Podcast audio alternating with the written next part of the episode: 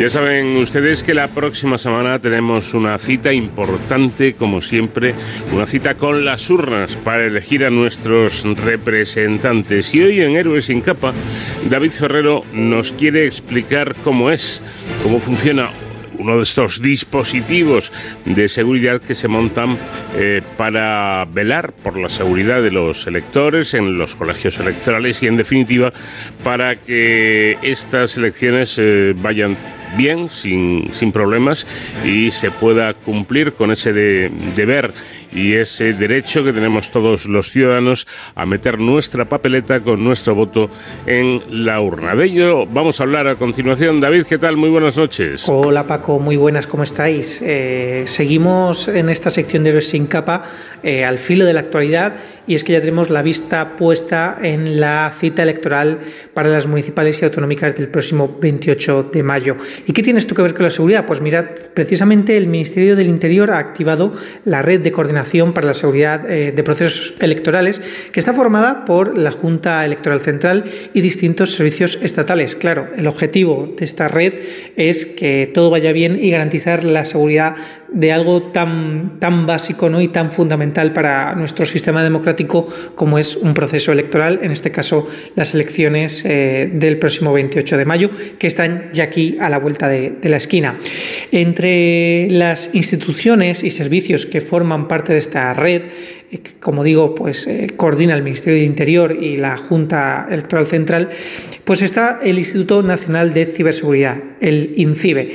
Eh, y hemos querido contar eh, hoy con uno de sus responsables para que nos expliquen de alguna forma en qué consiste esta colaboración del INCIBE en esta red y sobre todo por qué es importante el tema de la ciberseguridad.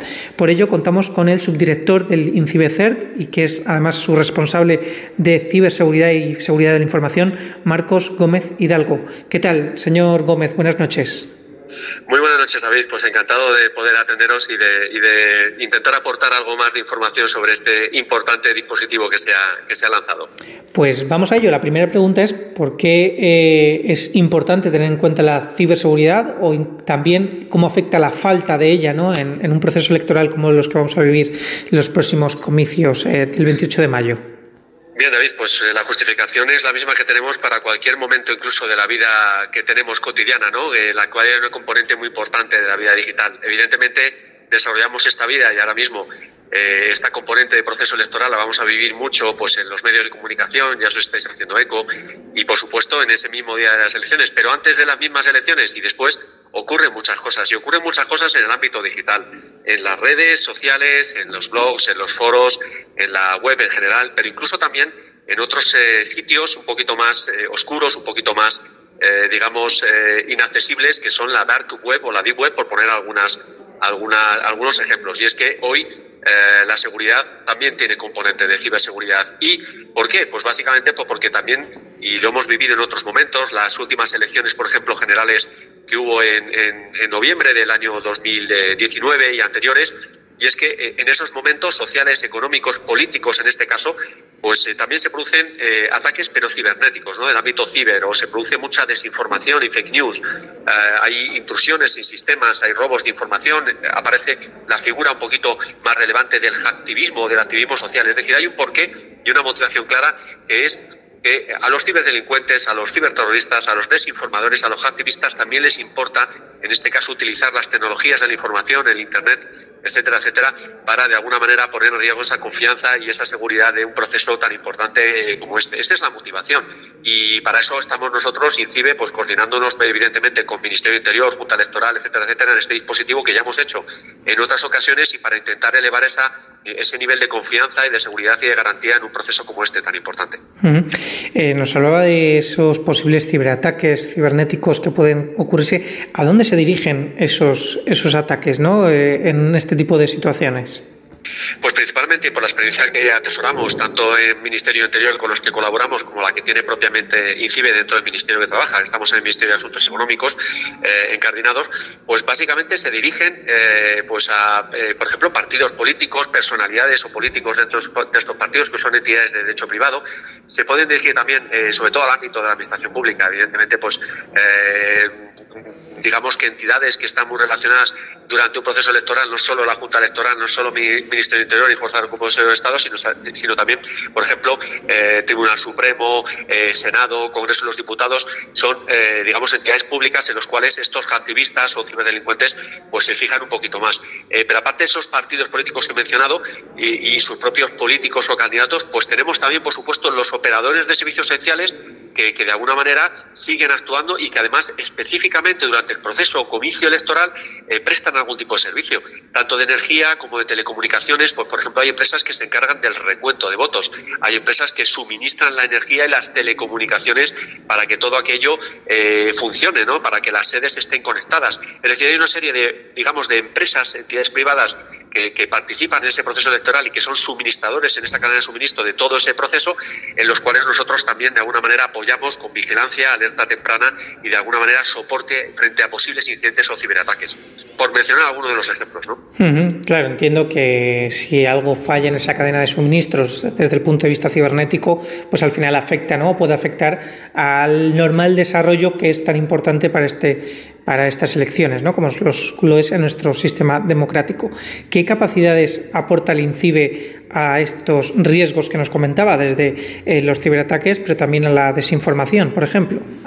Pues vamos a hablar de tres principalmente. El primero de ellos tiene que ver sobre todo con eh, la vigilancia, ¿no? la detección de este tipo de eventos, de posibles ciberataques, de desinformación, de activismo en todas estas eh, medios que he comentado, ¿no? principalmente web, redes sociales, mensajería instantánea, ¿no? Eh, como eh, WhatsApp, Telegram, etcétera, etcétera, foros, blogs, esos son fuentes abiertas donde nosotros miramos e intentamos detectar o vigilar. También tenemos fuentes no abiertas como la Dark Web o la Deep Web, donde también miramos. Esa componente de detección se traduce al final en una serie de avisos o de alerta temprana hacia cualquiera de los afectados o víctimas que pudieran estar sufriendo o puedan ser objetivo de un ciberataque. Luego tenemos una componente, evidentemente, bueno, esa componente tecnológica es, es importante o técnica. Tenemos herramientas y analistas que tratan esta información y emiten este tipo de avisos, alertas a todos los agentes implicados en el dispositivo.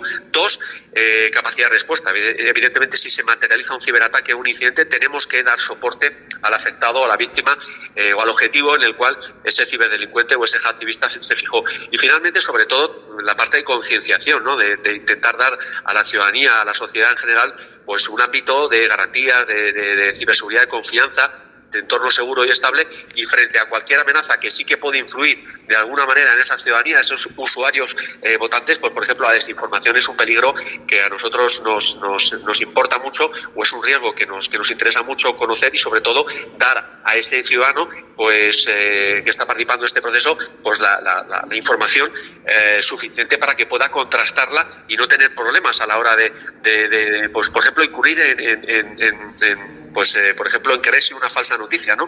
Que puede ser a lo mejor incluso alarmante. Precisamente por aquí va mi siguiente pregunta y es ¿qué podemos hacer los ciudadanos para protegernos virtualmente también de todo esto que nos está contando?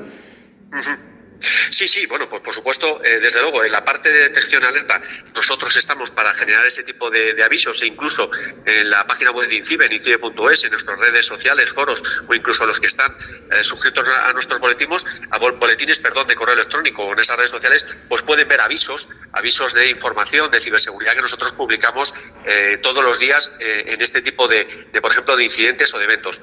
por supuesto, ante cualquier amenaza o indicio o sospecha, pues tenemos unos canales de soporte. Tenemos un 017, igual que por ejemplo tenemos el 112 de emergencias en seguridad física o en seguridad cotidiana, pues tenemos el 017 que es un teléfono gratuito de atención y soporte en materia de ciberseguridad frente a un incidente, frente a una amenaza, frente a cómo protegernos en una red social, frente a cómo contrastar la información. Tenemos recomendaciones tanto reactivas como proactivas. Y si al final se materializa en un incidente, por ejemplo, una estafa, en una suplantación, etcétera, pues pueden, eh, acudir también a nosotros a través de un buzón de incidentes que se llama incidencias arroba eh, incibe-cer.es, incidencias arroba incibe-cer.es, en el cual vamos a intentar dar soporte con nuestros técnicos para resolver ese problema que haya tenido. Bueno, pues yo creo que tenemos aquí unos recursos de sobra para poder dirigirnos a una entidad solvente eh, que, en caso de tener cualquier problema de este tipo, pues nos pueden ayudar y asesorar los mejores expertos, como lo es eh, el señor Marcos Gómez Hidalgo, subdirector de este Instituto Nacional de Ciberseguridad, INCIBECERT, y responsable de ciberseguridad y de seguridad de la información. Muchísimas gracias por atendernos y que vaya todo bien en las semanas y días que tenemos por delante. Muchísimas gracias a vosotros, David, y encantado de poder atenderos y aportar nuestro granito de arena, nuestro cibergranito de arena. Gracias. Muchas gracias, un abrazo y hasta aquí, Paco, pues esta aproximación a esta red de coordinación para la seguridad de procesos electorales, una red que es desconocida, que se activa cuando están cercanos eh, estas fechas de comicios, pero que es fundamental para garantizar que todo fluya y que todo eh, funcione correctamente. Hasta la semana que viene y hasta entonces, ya saben, protéjanse.